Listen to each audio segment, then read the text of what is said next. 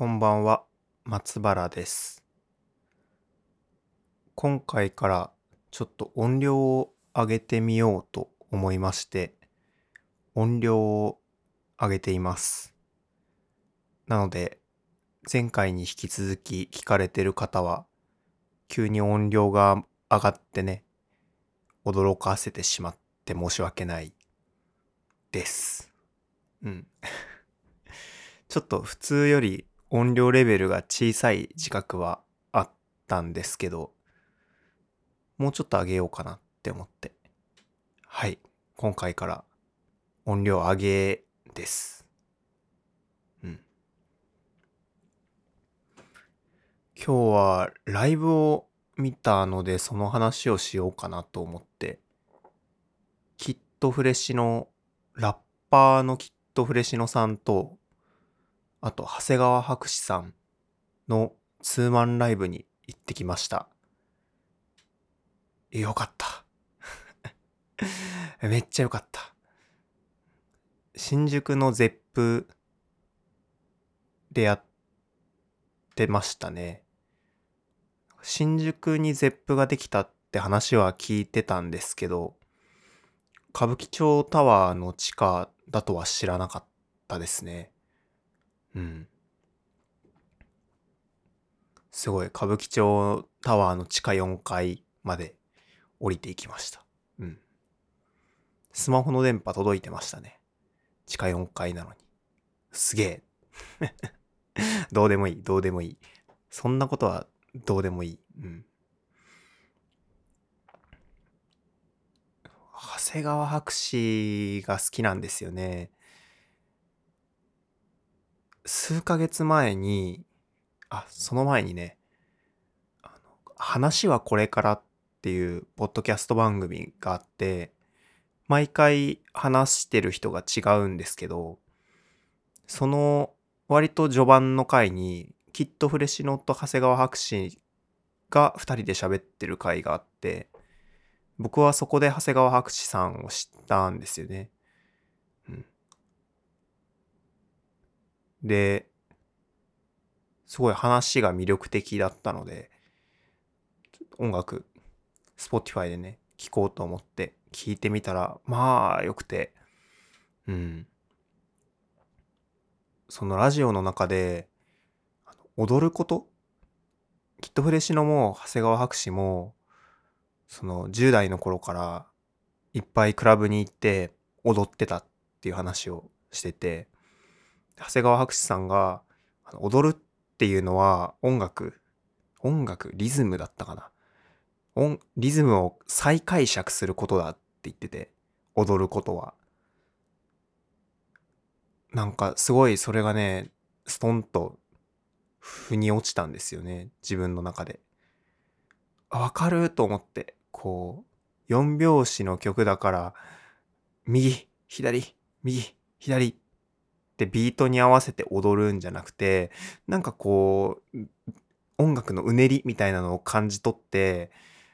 別に支部にならない自分の体の羽がみたいなのが自分の中の感覚としてもあったので、あ、これは再解釈してるのか自分の中でって思って、その言葉がすごいね、残ってる。で、僕、長谷川博士さんのエアニニかな？ちょっと待ってくださいね。エアニニでいいよな。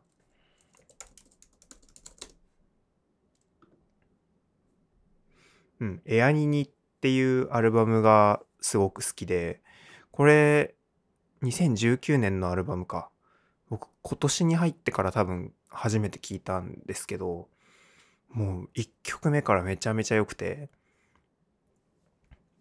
すごい無茶苦茶なんですけど、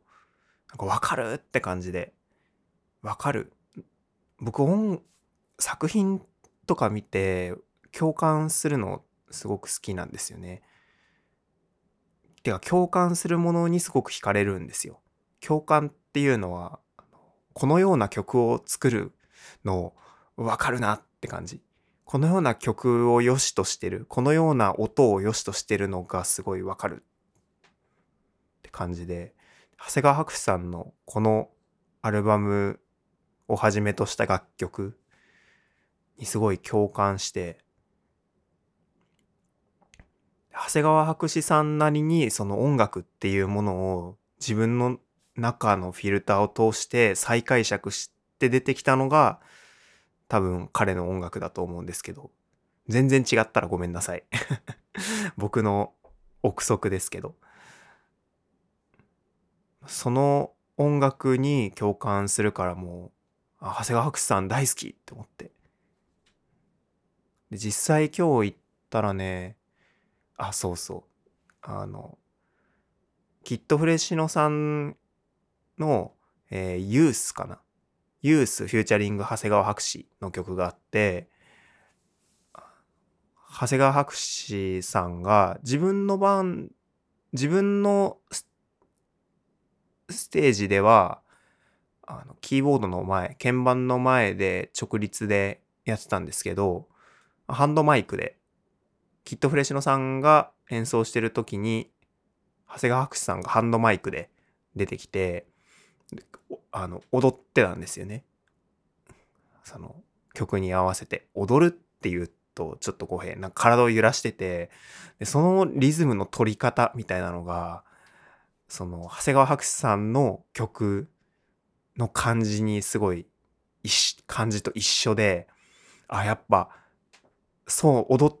あ、踊ってる、踊ってリズムを再解釈してる長谷川博士がって思って、曲と一緒だって思って、それが今日すごい良かった。うんよかった長谷川博士さんの出番から始まって、僕ね、あんまり生演奏じゃない音楽ライブを見たことがほぼないかな。演奏中、その打ち込みのシーケンスとかが鳴ってるとかはあるんですけど、あの演奏の大半が打ち込みであるっていうのは初めてで、長谷川博士さん自分で鍵盤弾いてらしたんですけど、まあ、それ以外のベースとかリズムとかは全部打ち込みでやってて、1曲目、2曲目ぐらいはね、ちょっとそれになれなくてね、なんだろうな。生演奏だったら絶対にこうはならんっていう音のバランスとかしてるんですよね。ボーカルがかなりビートの裏に引っ込んでたりとか、あの、生演奏ではこんな帯域なん、なんて言えばいい？こんなイコライジングにならないっていうか、なんだろうな。こんなにドラムでかくなんないみたいな音量のドラムが流れてたりして、僕ちょっと、おおみたいな。おおって気をされてしまってて、あ、なんか生演奏の方が好きかもって一瞬思ったんですけど、あの、なんて貧しい考えなんだろうって思って。ちょっと別の話して申し訳ないんですけど、その時に僕の頭の中よぎったのが、あの、え、やめよう。あ、まあその、ほ漫画、漫画？なんだっけな、星屑の王子様っていうホストのギャグ漫画があるんですけど、そこに出てくる秋瀬椿っていう歌舞伎町ナンバーワンのホストが、あの、すごいしょぼい音のクラブで、ここのクラブの音はいいって言って、反論されたけど、あの、人生を楽しむコツはそこにあるものが最良だと思うことだよ、みたいな、的なことを言うんですよ。秋瀬椿が。僕、その時、その、今日、新宿歌舞伎町にいたから、そのことを思い出したのかわかんないけど、歌舞伎町つながりで思い出したのかわかんないけど、なんかパッてそれが頭の中に浮かんできて、そうだな。生演奏じゃないからって、なんか、うーんって思うのは、貧しいよなと思って、こう、受け入れる体制をこう、作って、3曲目ぐらいから、なんかだんだん分かってきて、多分普通からするとかなりボーカルが引っ込んでるバランスなんですよね。そう。あの他の楽器の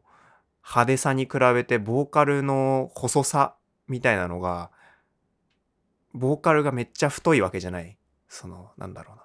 Superfly みたいにもう後ろの楽器隊がどんなにむちゃくちゃやってても自分の声で押し通してくるみたいじゃなくてすごい細いけどそこにあるみたいなボーカルだったから。ごめんなさいね。音楽のこと全然分かってないのにこんな適当なことばっかり言って。うん。まあでも僕の僕目線はそんな印象で長谷川博士さんの歌っていうのは。だから歌というか、まあ、楽器の一個、まあ、歌も楽器の一個だから歌がそこにある意味ベースとドラムがベースやドラムがこんなに出ている意味みたいなのが3曲目ぐらいでだんだん体に馴染んできてそっからすごいね楽しめた博士さんの音楽を。またやっぱライブだから音源とも全然違う印象なわけでライブの長谷川博士をすごく楽しめたって感じですね。意外とねあそうそうで僕ロックバンドのライブばっかり行くからこの今日はツーマンライブだったけどそのラッパーのキットフレッシュのが主催だったのかな。だから、ヒップホップの現場なのかなって思ってて、ヒップホップってめっちゃ踊り狂ってるイメージがあったから、ロックバンドのノリとは、ロックバンドのライブのノリとは違うんだろうなって思ったけど、そんなに変わんな、そんなに変わんなかったっていうか、めちゃめちゃおとなしかったですね。特に長谷川博士さんの時は、なんかもう、微動だにしないみたいな もう、直立不動みたいな感じで見てる方が多くて、わかんない。結構、その、拍とかが、あの、バラバラ、全然取れないから直立不動になってるのかもしれないですけど、まあ、長谷川博士の音楽にこう音楽を再解釈して踊ってるような人たちも本当に数人みたいな感じでみんななんか立ってるって感じでしたね。うん。そうね。めっちゃおとなしいなって思いましたロックバンド前の方にすし詰めになったりするじゃないですかわーみたいな飛び跳ねたりとか手上げたりとか結構それに比べたらおとなしかったですね。うん。そう、長谷川博士もめっちゃ良かった。で、きっとフレシノがね、きっとフレシノがやばかった。まず、バンド編成でしたね。あ、僕ね、きっとフレッシノ全然知らないんですよ。金子綾乃と一緒に作ってたキャッツドッグスかな？その曲しか知らなくて、あと、その、さっき話した、話はこれからっていうポッドキャストで、金子綾乃さんと1時間対談して、その後長谷川博士さんと1時間対談して、だから2時間分のトーク番組を聞いたっていうくらいその2時間のトークできっとフレシノの好感度は僕の中でもう爆上がりしてて、うん。そうね。このライブ、きっとフレシノと長谷川博士がやりますっていうのも、多分そのポッドキャスト聞いてなかったら言ってなかったから、うん。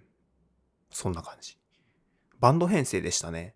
あの、ラップの人っていうあれだったから DJ とやるのかなって思ったけど全部生演奏でドラムやベースやギターやキーボードやみたいなねベースの人がペトロールズの人でしたねふっベースの人見たらあれ？すごいペトロールズのベーシストのベースの人っぽい人。え？でも、なんか本人、本人じゃない？でも、ああいう顔した人って結構たくさんいそうだし、でも、この音の感じ、ペトロールズの人っぽいぞって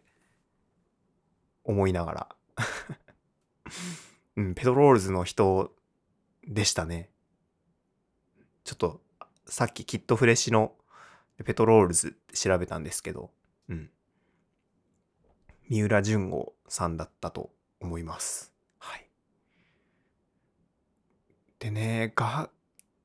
まず、バックバンドがめちゃめちゃ良かったね。うん。ベースも、ベースもギターもキレッキレだったたね。うん。そう。一曲目は、すごい、さっき、なんだろうな、普段聴かないようなバランスの、長谷川博士のステージでは普段聴かないようなバランスの音を聞いていたから、興奮すると同時に、こう、すごい緊張してたんですけど、ずっと。きっとフレシノの1曲目が始まって、すごい、あの、もうアンサンブル、すごい綺麗なアンサンブルが始まって、わあ、いいなって思いました。めっちゃかっこよかった。で、始まった時は、ああ、綺麗なバンサンアンサンブルでラップやってると思って。でも、僕、ラップ全然聞かないから、ラップのうまさとか全然わかんないなって思いながら、最初聞いてたんですけど、曲を重ねていくごとに、きっとフレッシュの作る音楽のやばさみたいなのが分かってきて、分かってきてすごかったんですよね。曲の持つエネルギーみたいなのが、だんだんだんだんね、きっとフレッシュのが何をやっているのかっていうのが、自分の中で分かってくる感覚があって、これね、言語化できないんですけど、うん。きっとフレシュの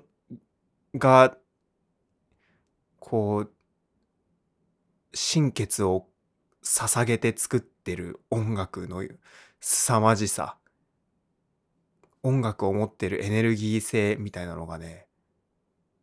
すごい、来た。え、ちょっとね、聞いて、私が、今日知った私がおすすめするのもおかしいけど、聞いたらいいと思います。すごかったね、あれね。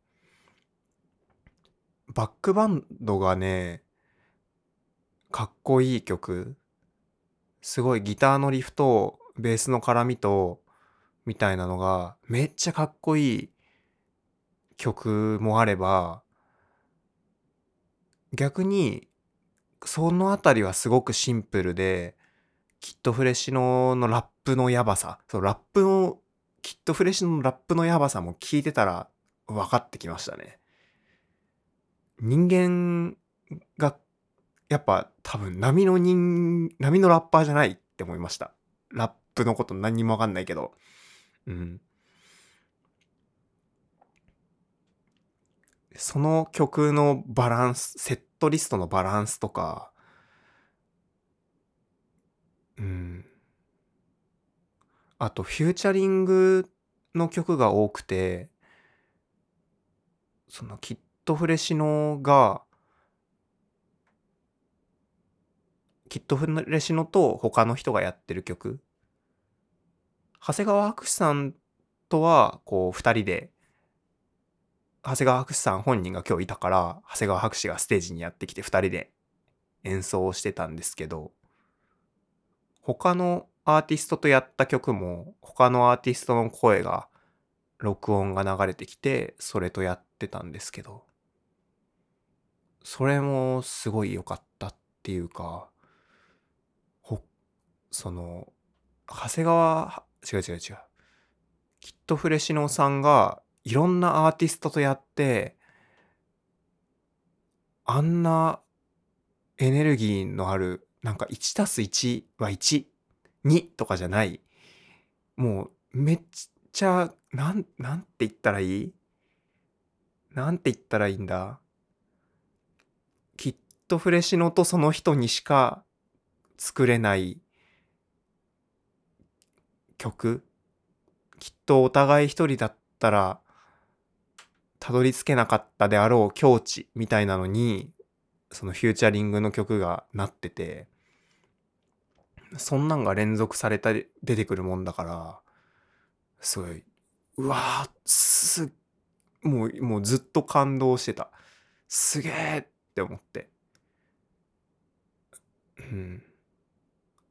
金子綾乃さんと作ったキャッツドッグス今日はやってなかったんですけど僕初めて聞いた時ねよく分かんなかったんですよね。金子綾乃の隣で知らない人がラップしてるみたいな。ラップってよく分かんないなみたいな感じだったんですけどキャッツドッグスもねずっと聞いてるとずっと聞いてるとっていうか初めて聞いて1年ぐらい経ってまた聞いたりしたらなんかすごい良かったんですよね。うん、ちょっと、あんまりこうまとまらない話になりましたが、発散ばかりしていく話になりましたが、きっとフレッシュのね、やばかった、やばかったね。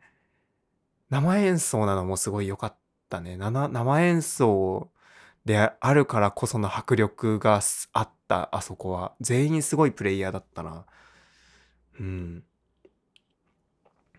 いやまたね、ちょっとね、びっくりした、正直。きっとフレシノってあんなにすごいんだって。あの、なんだ、希代の才能みたいな感じですよね、きっと。希代の才能。希代の天才？稀有な才能？すいません。あんまり あんまり慣れない言葉を使うもんじゃないですね。とにかく、そう、ラップの妙、ラップの妙みたいなのを分かってない僕が聞いてもやばかったし、音楽キットフレッシュの音楽がもうラップとかじゃなくてもう音楽として一つの音楽として凄まじいパワーがあって感動しちゃいましたね。めっちゃ良かったです。めっちゃ良かった。うん。ちょっと一個思い出した話があるんですけど長谷川博士の曲が変拍しすぎてたまにライティングがついてこなくて面白いなって思いました って思った話も最後にしよっかな。面白かった。なんか一泊遅れてパッて明るくなるみたいな 音響もついて、あ、違う。ん？あれ今私音響って言った？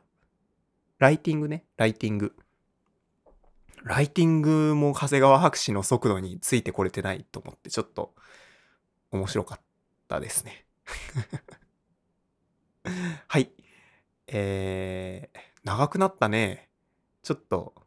今回全くメモとかせずに喋ったので、ね。あれでしたが。あれでしたが。はい。今今後もこれをよろしくお願いいたします。それではまた会いましょう。おやすみなさい。松原でした。